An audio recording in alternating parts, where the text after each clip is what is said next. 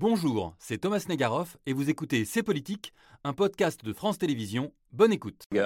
Et j'accueille, allez, l'invité, notre premier invité du soir. Il est passionné par la vie des idées. Il pèse sur le débat public. Selon Laurent Berger, dont il est proche, il porte une voix qui s'est perdue à gauche. Thierry Pêche, c'est lui, et l'invité de C'est Politique. Bonsoir. Bonsoir Thierry Pêche. Bonsoir. Bonsoir. Bienvenue dans C'est Politique. C'est la première fois qu'on vous reçoit en première partie de l'émission. On est très heureux de vous recevoir. Vous êtes euh, éditeur, essayiste. Vous êtes depuis 10 ans à la tête du think tank social-démocrate Terra Nova. Think tank en français, c'est un laboratoire d'idées, on peut dire ça comme ça. Ah oui, c'est bien. Euh, ce qui fait de vous un des intellectuels qui compte peut-être le plus à gauche. Euh, Est-ce qu'on peut dire que vous n'étiez pas programmé socialement pour ça? Non, j'étais pas programmé pour ça, c'est sûr. Je, je dis souvent en plaisantant, si on m'avait dit, euh, lorsque j'avais 10 ou 15 ans, euh, tu auras la vie que tu as aujourd'hui, je n'aurais pas cru et j'aurais probablement rigolé. Voilà. Pourquoi? C'était quoi le petit Pêche de 10-15 ans? De quel milieu il je vient, par 15 exemple? ans voulait. Je ne m'attendais pas à des questions personnelles, mais puisque vous me les posez, je vais vous faire des réponses Eh personnelles. ben, avec plaisir. Un prof de français. Vous savez, les profs, parfois, ça compte beaucoup dans la vie. Euh, qui, à la fin d'un cours, m'avait dit Mhm. Qu'est-ce que vous voulez faire plus tard? Et je lui avais dit Moi, je veux gagner de l'argent. Et elle m'avait dit Écoutez, euh, elle avait été très maligne. Mhm. Il y a une école, c'est un concours un peu difficile, mais si vous y arrivez, vous serez payé pour faire vos études. Je lui ai dit, c'est formidable, c'est quoi? Elle me dit normal sup. Et donc j'ai fait ça. J'ai pensé qu'on gagnerait de l'argent en faisant ça. C'est pas le cas. On gagne pas beaucoup d'argent. Purement Mais en revanche, on trouve le chemin de l'épanouissement euh, personnel et intellectuel, et ça, c'est très bien. Justement, votre parcours, on l'a déterminé en trois dates. C'est un peu arbitraire et très très court pour une existence comme la vôtre.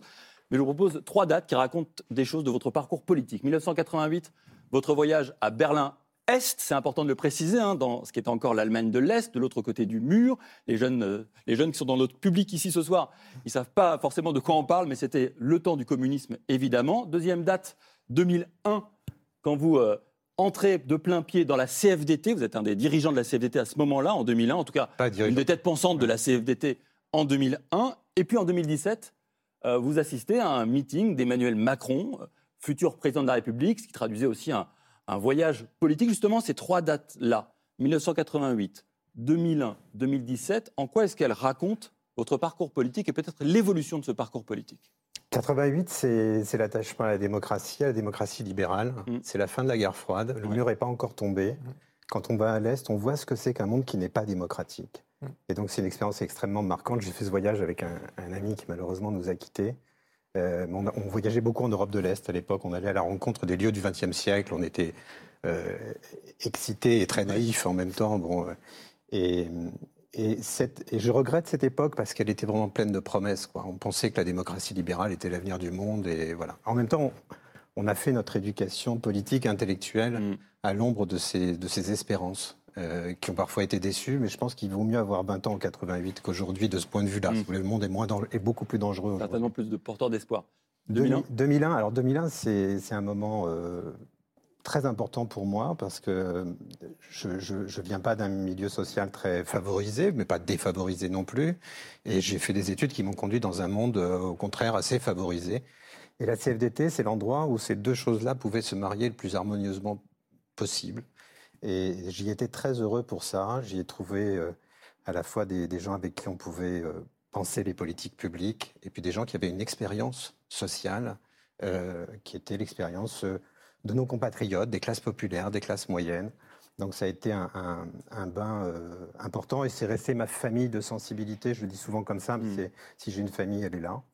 Et puis 2017, euh, ben, 2017, euh, c'est euh, un changement radical de la vie politique française, dont on ne mesure pas à l'époque Ouais. toutes les conséquences, hein, mais un espoir important qu'à un moment où le pays a besoin de, de faire travailler ensemble des gens différents.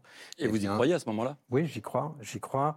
J'y crois parce que je pense que se conjugue euh, dans la personne d'Emmanuel Macron, dans son projet, euh, le libéralisme culturel auquel je suis attaché, le libéralisme euh, politique, et une forme de réalisme économique et social qui me paraît, euh, qui me paraît désirable à l'époque. macroniste de gauche, on peut peut-être vous qualifier comme ça à l'époque. Est-ce que, c'est, est-ce que ça existe encore un macroniste de gauche aujourd'hui? Compte tenu de l'évolution, de la réforme des retraites par exemple, sur laquelle on va revenir bien sûr. moi, j'ai jamais dit macroniste de gauche, j'ai dit macronien de gauche. C'est une nuance. euh, Comme gaulliste, mais- gaulien, Bah oui, euh, mais je me reconnaissais dans l'esprit Oui. d'un moment pas l'homme, forcément. pas forcément dans une idéologie, parce que je ne saurais pas vous dire ce qu'est le macronisme. C'est pour ça que j'écarte ce terme. Mm.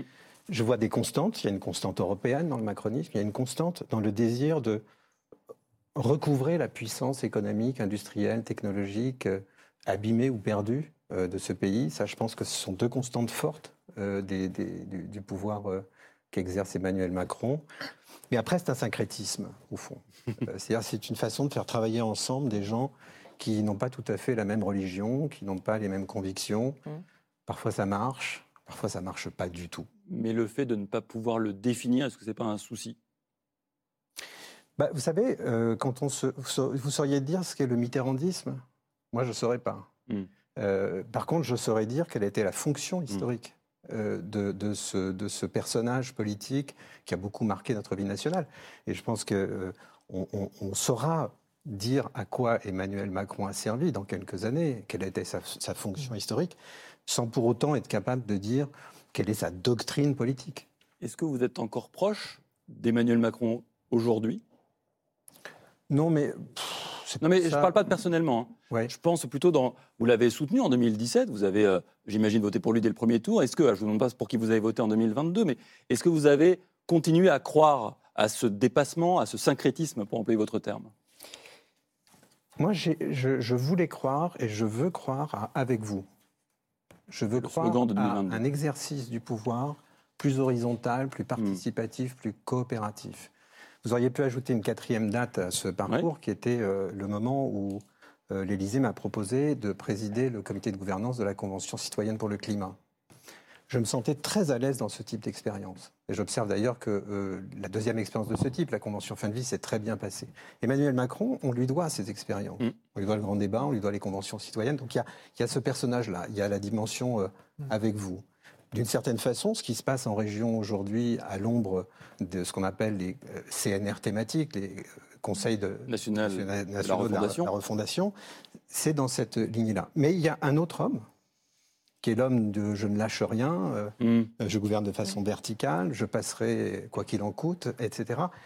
Et ça, c'est c'est pas ma famille de pensée, c'est pas mes valeurs. Et donc voilà, je suis dans cette ambiguïté. euh, euh, je suis navré, je ne fournis pas une réponse très catégorique à votre question, mais c'est la réponse la plus sincère que je puisse vous faire. Vous avez récemment accordé un, un entretien au Monde qui est intitulé, je cite, Pour restaurer la légitimité de nos institutions, la participation citoyenne est, est nécessaire. Vous qui justement avez euh, présidé cette commission citoyenne, vous pensez qu'elle est là la, la solution pour redynamiser, réinjecter de la vie dans notre démocratie, c'est-à-dire de faire davantage de con- concertation citoyenne et, et peut-être sur, sur tout, dans tous les domaines? Alors, elle est là notamment, elle n'est pas que là. Je vais vous raconter euh, une histoire. Au tout début de la campagne euh, politique de 2022, présidentielle, on avait réuni avec euh, BVA, au sein de, la Grande Conversation, qui est une revue dont, dont je m'occupe, une petite communauté de citoyens avec, à qui on avait dit euh, quelles sont, euh, selon vous, les qualités requises du prochain ou de la prochaine présidente de la République?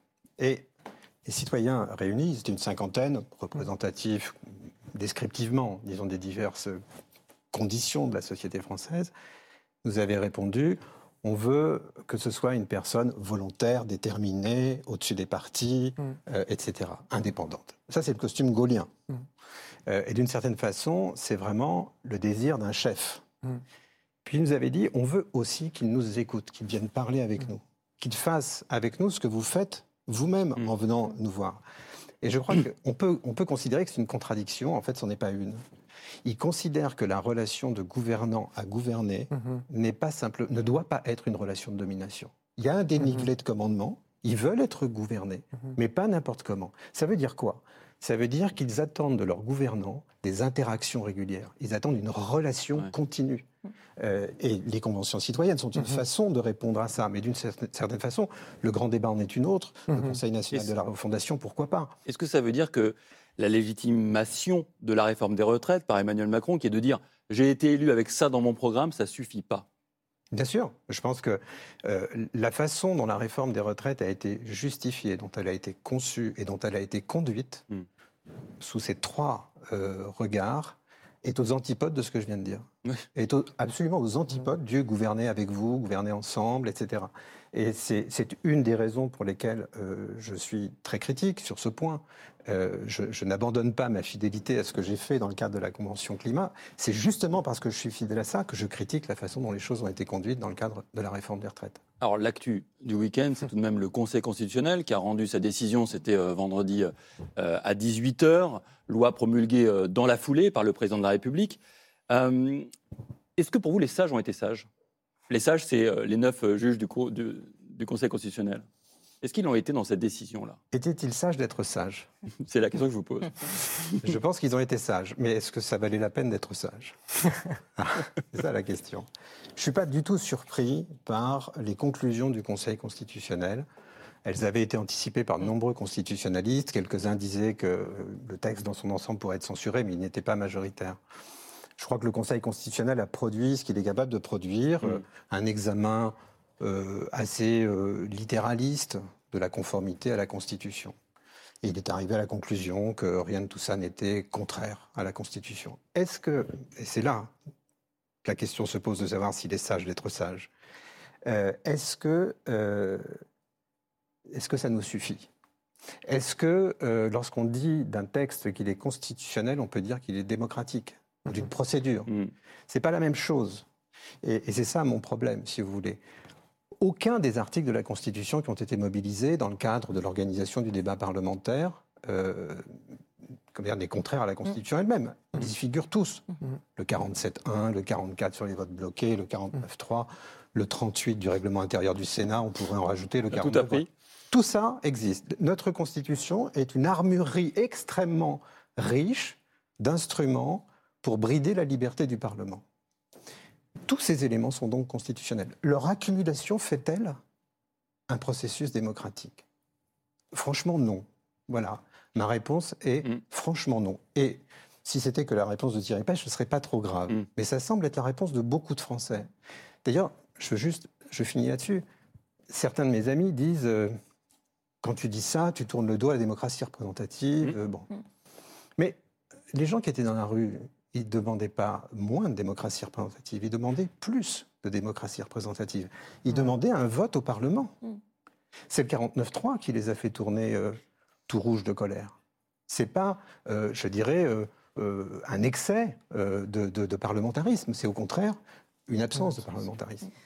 Vous avez peut-être sans doute vu passer, Thierry Pêche, cette photo saisissante, pour ne pas dire euh, sidérante, prise jeudi. Elle est signée euh, du photographe euh, Stéphane Maillet pour l'agence euh, Reuters. Elle montre euh, des gendarmes massés en nombre devant le Conseil constitutionnel, dans une mise en scène quasi dystopique. D'ailleurs, certains se sont demandé si cette photo n'avait pas été générée par euh, de Ouais. l'intelligence euh, euh, artificielle. Vous y voyez-vous là l'expression d'un État fort ou d'un État faible? J'y vois l'expression d'un État fort et d'une démocratie faible. Expliquez-nous. Mais Je- encore. non, je pense que quand on en arrive là, c'est-à-dire quand, on quand on en arrive à craindre que les institutions de la République soient attaquées par des gens qui sont insatisfaits de la procédure parlementaire telle qu'elle a été conduite, euh, c'est que la démocratie a un problème. L'État est fort. Il est fort de ses casques, il est fort de ses boucliers, il est fort de ses gaz lacrymogènes, il est fort de tout ça. L'État français est fort. Il est trop fort? Écoutez, euh, non, il n'est pas, je dirais pas ça, il n'est pas trop fort. C'est pas sa force qui m'inquiète, c'est l'usage qu'il peut en faire. Mm. Euh, et je crois que là, pour le coup, la police de notre pays a des progrès à faire.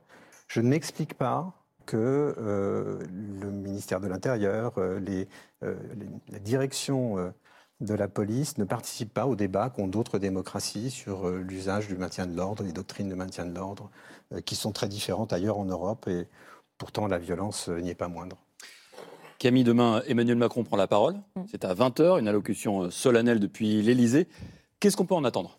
Alors déjà, sous la forme, vous l'avez dit, ça sera solennel. Il n'y aura Ouais. pas de contradicteur comme il y avait eu le mois dernier face aux journalistes du 13h. Euh, solennel, seul. Donc, à l'époque, ça n'avait pas permis de calmer la colère. Et sur le fond, ça a tout pour être un sacré numéro d'équilibriste, disons-le euh, comme ça. Écoutez les éléments de langage qu'on communique à l'Élysée. L'intervention du président a pour but, je cite, un, de redonner du sens à la réforme et deux, d'enclencher la suite. Alors l'objectif semble simple, dit comme ça, hein, sortir vite de la crise, mais la réponse est comme d'habitude beaucoup, beaucoup plus compliquée. hein. Il faut se poser la question du, du comment. Il faut réenclencher la machine, mais sans paraître brusque, au risque sinon de tomber dans l'immobilisme, hein, ce mot qui fait si peur, on sait, à Emmanuel Macron. Alors pour donner l'image d'un- président en mouvement, toujours, on, on prévoit une série en marche, oui, hein, d'une série de déplacements à partir de mercredi. L'idée, c'est aussi d'enclencher rapidement des chantiers législatifs sur euh, l'écologie, par exemple. Je sais que ça vous parle, euh, c'est à l'étude euh, en ce moment, mais sans qu'on sache toujours avec quelle majorité à l'Assemblée nationale, c'est la grande question. Vous entendez quelque chose, vous, du président de la République demain soir? C'est pas facile, effectivement, il y a un côté un peu funambule, hein, équilibriste. Il faut à la fois euh, prendre acte de la situation, éviter de remettre de l'huile sur le feu, parce que ces dernières prises de parole, elles n'ont pas forcément calmé la rue. Comment faire? Bah, écoutez, le minimum, c'est qu'il euh, c'est qu'il essaye d'apaiser la situation.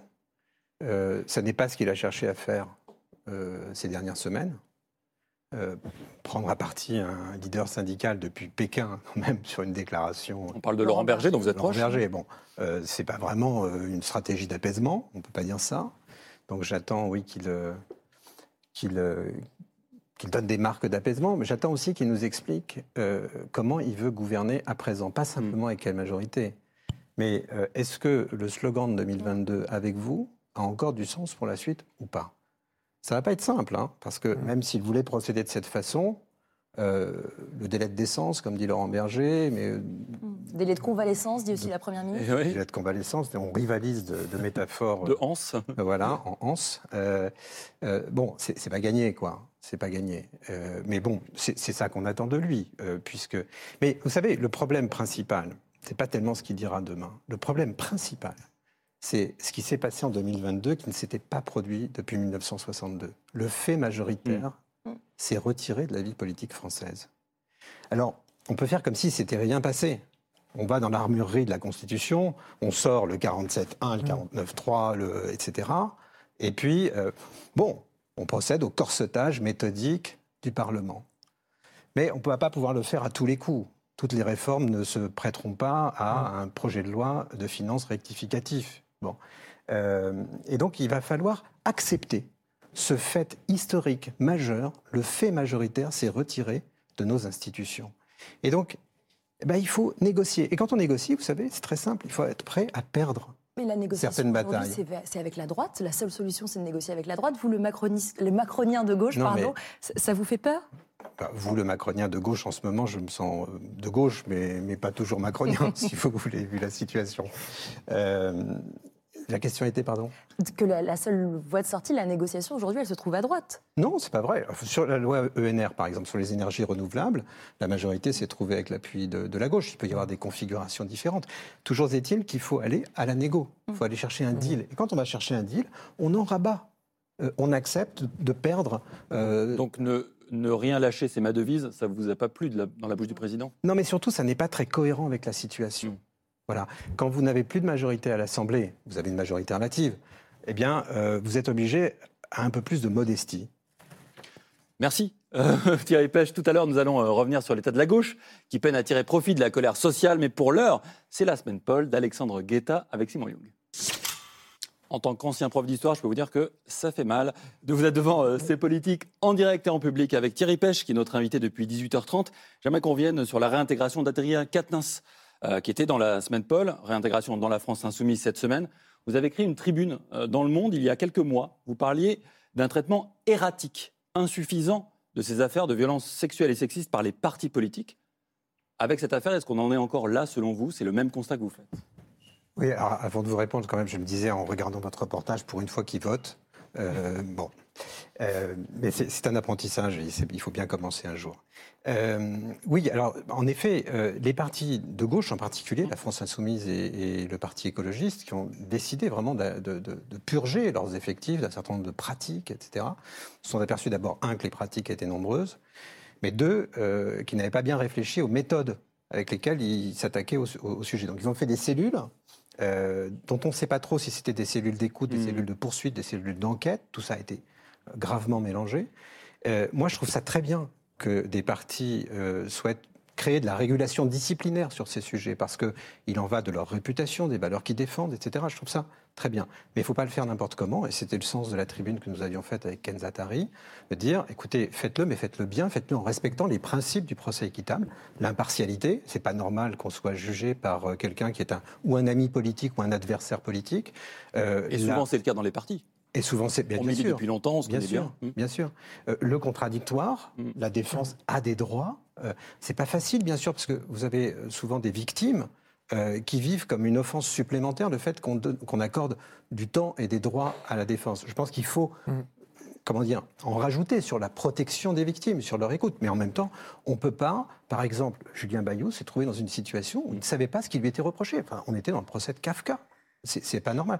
Ensuite, la proportionnalité, la motivation des sanctions. Tout ça fait partie de notre patrimoine de valeurs dans les démocraties libérales. Il faut absolument que ce soit respecté.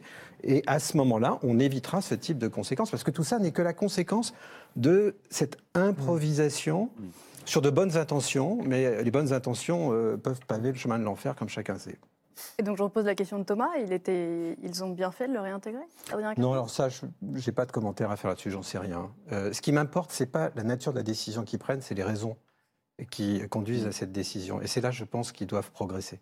Allez, Thierry Pêche, ça fait des années que vous réfléchissez à l'état de la gauche, que vous nourrissez le débat public, hein, notamment euh, avec ce laboratoire d'idées, le think tank que vous dirigez depuis 2013, Terra Nova. Vous avez contribué à le fonder, c'était en 2008, après la défaite de la gauche à la présidentielle de 2007. Le but, c'était de porter des idées novatrices pour influencer la politique, et puis en particulier la gauche, pour qu'elle revienne au pouvoir. On est 15 ans plus tard. Comment est-ce que vous réagissez quand vous découvrez cette une de Libération, c'était mardi, à la rue, malgré le boulevard? Alors j'ai deux questions, toutes simples. Est-ce que, selon vous, la gauche, elle est à la rue? Et après, vous me répondrez si, pour elle, c'était un boulevard, cette réforme des retraites. Mais d'abord, la rue. Est-ce qu'elle est à la rue, cette gauche? La, la ro- la gauche sociologique n'est pas du tout à la rue, la gauche politique est malheureusement à la rue. La gauche sociologique, c'est quoi? C'est l'attachement qu'il y a dans ce pays à des valeurs qui sont identifiées comme des valeurs de gauche. La lutte contre les discriminations, l'égalité, la tolérance. euh, Hmm. Aujourd'hui, la lutte contre le réchauffement climatique. Euh, donc la gauche sociologique, elle, ne va pas si mal que ça. Bon, contrairement à ce qu'on dit, on dit toujours la droitisation de la société, mais il y a des combats de gauche qui ont été gagnés euh, et, qui, et qui- qui se portent assez bien. Puis il y a, la- il y a la gauche politique, c'est-à-dire il y a l'offre politique Oui. en face de cette société. Et là, c'est la catastrophe. Voilà, disons-le clairement. Euh, pourquoi la catastrophe? Pour deux raisons, trois raisons. Trois raisons principales. La première, c'est que la gauche politique a perdu presque la moitié de ses parts de marché en 2017 et ne cherche pas à les retrouver. Cette part de marché, c'est le centre-gauche. Le centre-gauche est parti en masse chez Emmanuel Macron. Mm. Bon. Et au lieu d'essayer de renouer des liens, de rouvrir le dialogue, d'essayer de faire revenir ces gens qui étaient, comment dire, le cœur de la culture de gouvernement de la gauche, bon, ils ont dit non, surtout pas, on les fréquente pas, euh, c'est c'est les années Hollande, c'est l'horreur. Bon. Deuxième raison, c'est la prise d'otage euh, de la gauche de gouvernement par les insoumis. Bon, aujourd'hui, en gros, euh, la, force hégémonique à gauche, c'est les insoumis.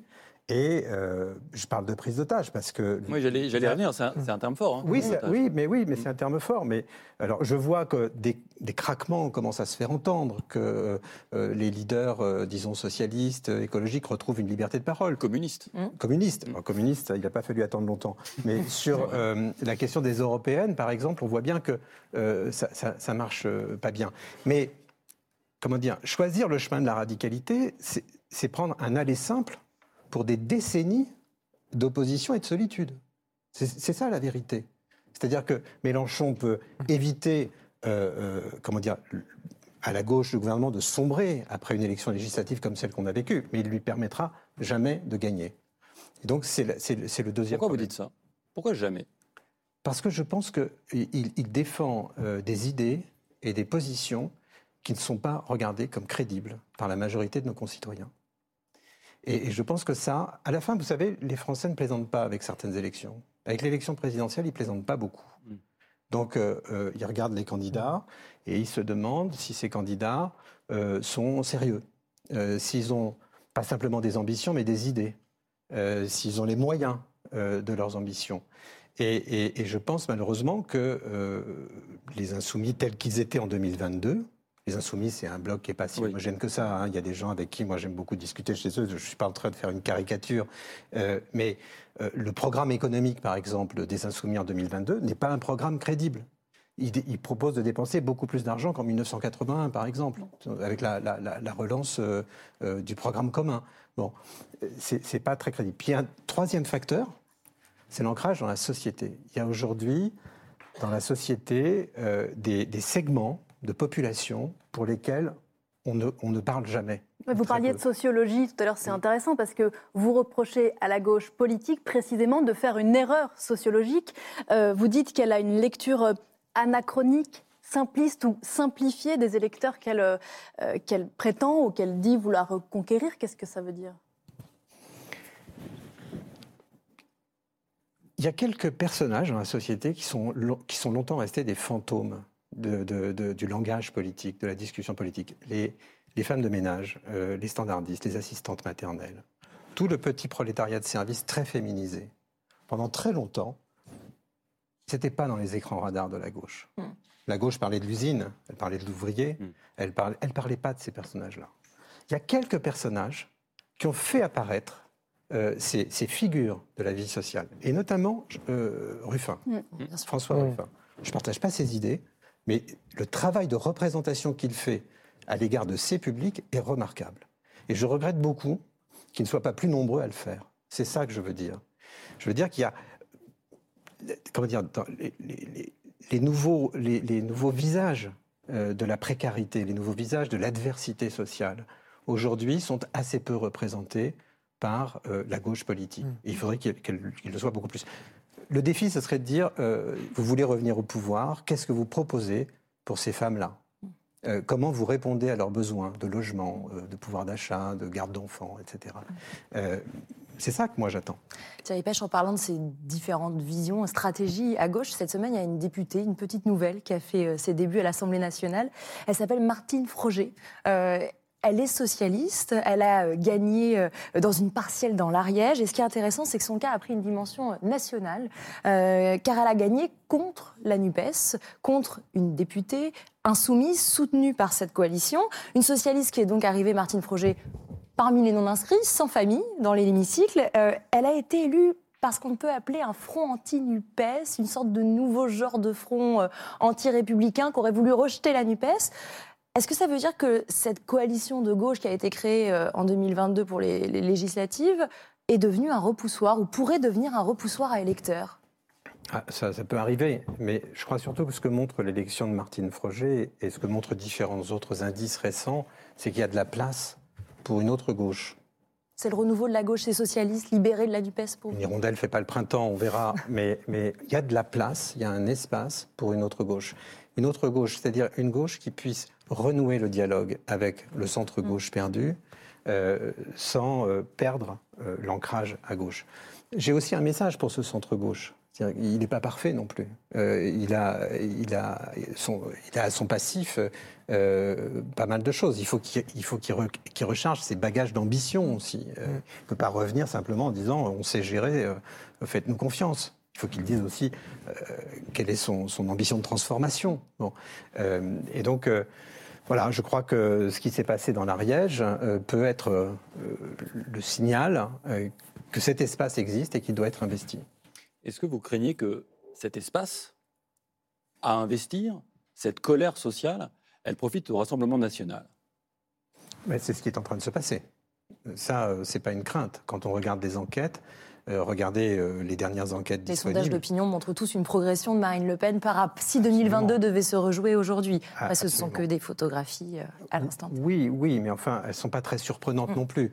Les photographies, on peut, on peut, comment dire, ne pas s'y arrêter parce qu'il y en a beaucoup. Mais là, quand on comprend pourquoi ça produit ça, on a des raisons d'y croire. Ça vous inquiète? Pourquoi ça, ça produit ça? Ça produit ça parce que la réforme des retraites inquiète et frappe euh, de façon privilégiée les milieux sociaux euh, que drague le Rassemblement national. Mm. C'est-à-dire les classes populaires intégrées dans l'emploi, les petites classes moyennes. C'est là que ça va, ça va faire mal, 64 ans. Et donc, euh, c'est là que le, le- le Rassemblement national engrange. il peut demain être en situation de gagner pour ces raisons-là. Euh, donc, ce n'est pas une crainte, Thomas, c'est, je crois, une description fidèle de ce qui est en train de se produire. Ça fait longtemps que vous le dites. Euh, en 2017, en janvier 2017, avant euh, la première élection d'Emmanuel Macron, vous avez publié mm, un livre que certains avaient dit prémonitoire, voire même euh, prophétique, qui s'appelle Insoumission, dans lequel vous faisiez le portrait d'une société française qui déjà n'allait pas très bien. Vous vous inquiétiez de ce qu'on n'écoutait pas les aspirations à autre chose des Français à propos du travail déjà, vous l'aviez dit à l'époque, de la consommation, du rapport au mécanisme démocratique. Un an plus tard, c'était les Gilets jaunes, d'où euh, le côté euh, prémonitoire. À l'époque, déjà, euh, cette colère, elle, elle, elle, s'était exprimée. Et la colère qui est aujourd'hui non plus, la gauche n'arrive pas à en faire, pour reprendre l'expression de François Ruffin, faire passer de la colère froide à la, à la chaude espérance ce que j'essaye d'expliquer dans ce livre, qui s'appelait Insoumission à une époque, enfin il a été écrit à une époque, le titre a été choisi avant que ce soit le titre d'un parti, hein, qu'on se comprenne bien. Euh, J'ai essayé de montrer que le, contrat social qui s'était tissé au lendemain de la guerre euh, n'était plus crédible. Ce contrat, c'était quoi? C'était, euh, je vais vous donner euh, de l'emploi, je vais vous donner du pouvoir d'achat, vous allez pouvoir participer à la société de consommation, et en échange, je vous demande de la docilité. Je vous demande d'accepter que la, démocratie, c'est euh, le balancement, hein, parfois un peu ennuyeux, des alternances, etc. Et ce que j'identifiais dans ce livre, dans le monde de la consommation, dans le monde du travail, dans le monde de la politique, c'était une insubordination croissante, hmm. un refus croissant des formes de subordination que supposait ce contrat social. Subordination dans le travail, dans l'entreprise. Vous savez, les problèmes du travail aujourd'hui, c'est bien sûr la rémunération, les conditions de travail et tout ça. Mais c'est aussi quelque chose dont on parle très peu dans les entreprises, parce qu'il y a très peu d'endroits pour en parler. C'est comment le travail est organisé. Mmh. Comment moi, salarié, je suis associé à l'organisation du travail ou pas. Mmh. Et quand les salariés sont associés à l'organisation du travail, vous savez, les restructurations se passent beaucoup mieux, par exemple. Mmh. Bon. Et ça veut dire que là où on avait mis de la verticalité, de l'autorité, vous voyez, on retrouve le débat du début de l'émission, euh, où on avait mis euh, un dénivelé de commandement très fort. Aujourd'hui, ce qui est demandé, c'est une relation, une relation de travail. Ça veut dire que les gens refusent euh, d'être gouvernés ou d'être commandés. C'est-à-dire qu'ils veulent savoir pourquoi et ils veulent y être associés. Et donc je pense que sont en train d'éclater tous les cadres de subordination sur lesquels a reposé le contrat social français de l'après-guerre. C'était C'est politique, un podcast de France Télévisions. S'il vous a plu, n'hésitez pas à vous abonner pour ne rien manquer. Vous pouvez également nous retrouver en vidéo sur France.tv.